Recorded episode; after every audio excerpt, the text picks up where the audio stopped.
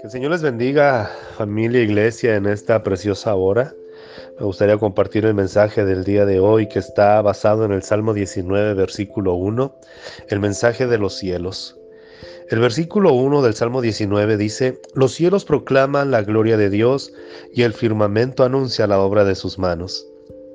En el estudio de la teología, a esta muestra de la grandeza de Dios en la naturaleza se le llama revelación general.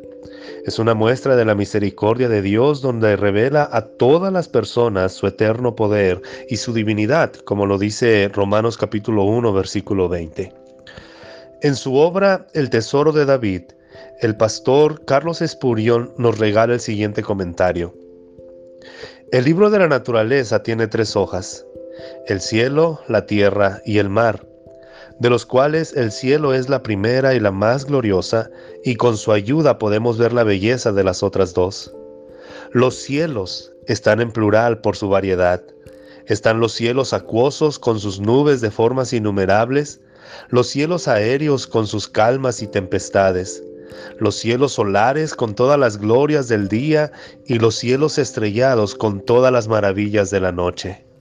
Así de ricas y variadas son las expresiones de la grandeza, del poder y de la misericordia de Dios hacia nosotros, de tal manera que no tenemos excusa para admirar y creer en su majestad y soberanía.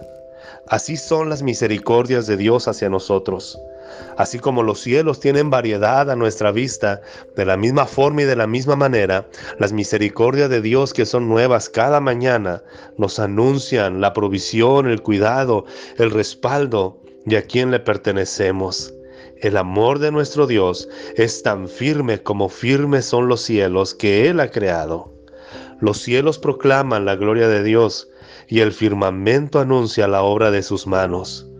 Miremos los cielos que siguen siendo sostenidos por Dios y de la misma manera tu vida es sostenida, resguardada y protegida en el amor del Señor. Él está contigo en cualquiera de las circunstancias. El Señor te sigue sosteniendo, el Señor seguirá resguardando y el Señor seguirá respondiendo tus oraciones. Que el Señor les bendiga grandemente. Su pastor y amigo Benjamín Esquer.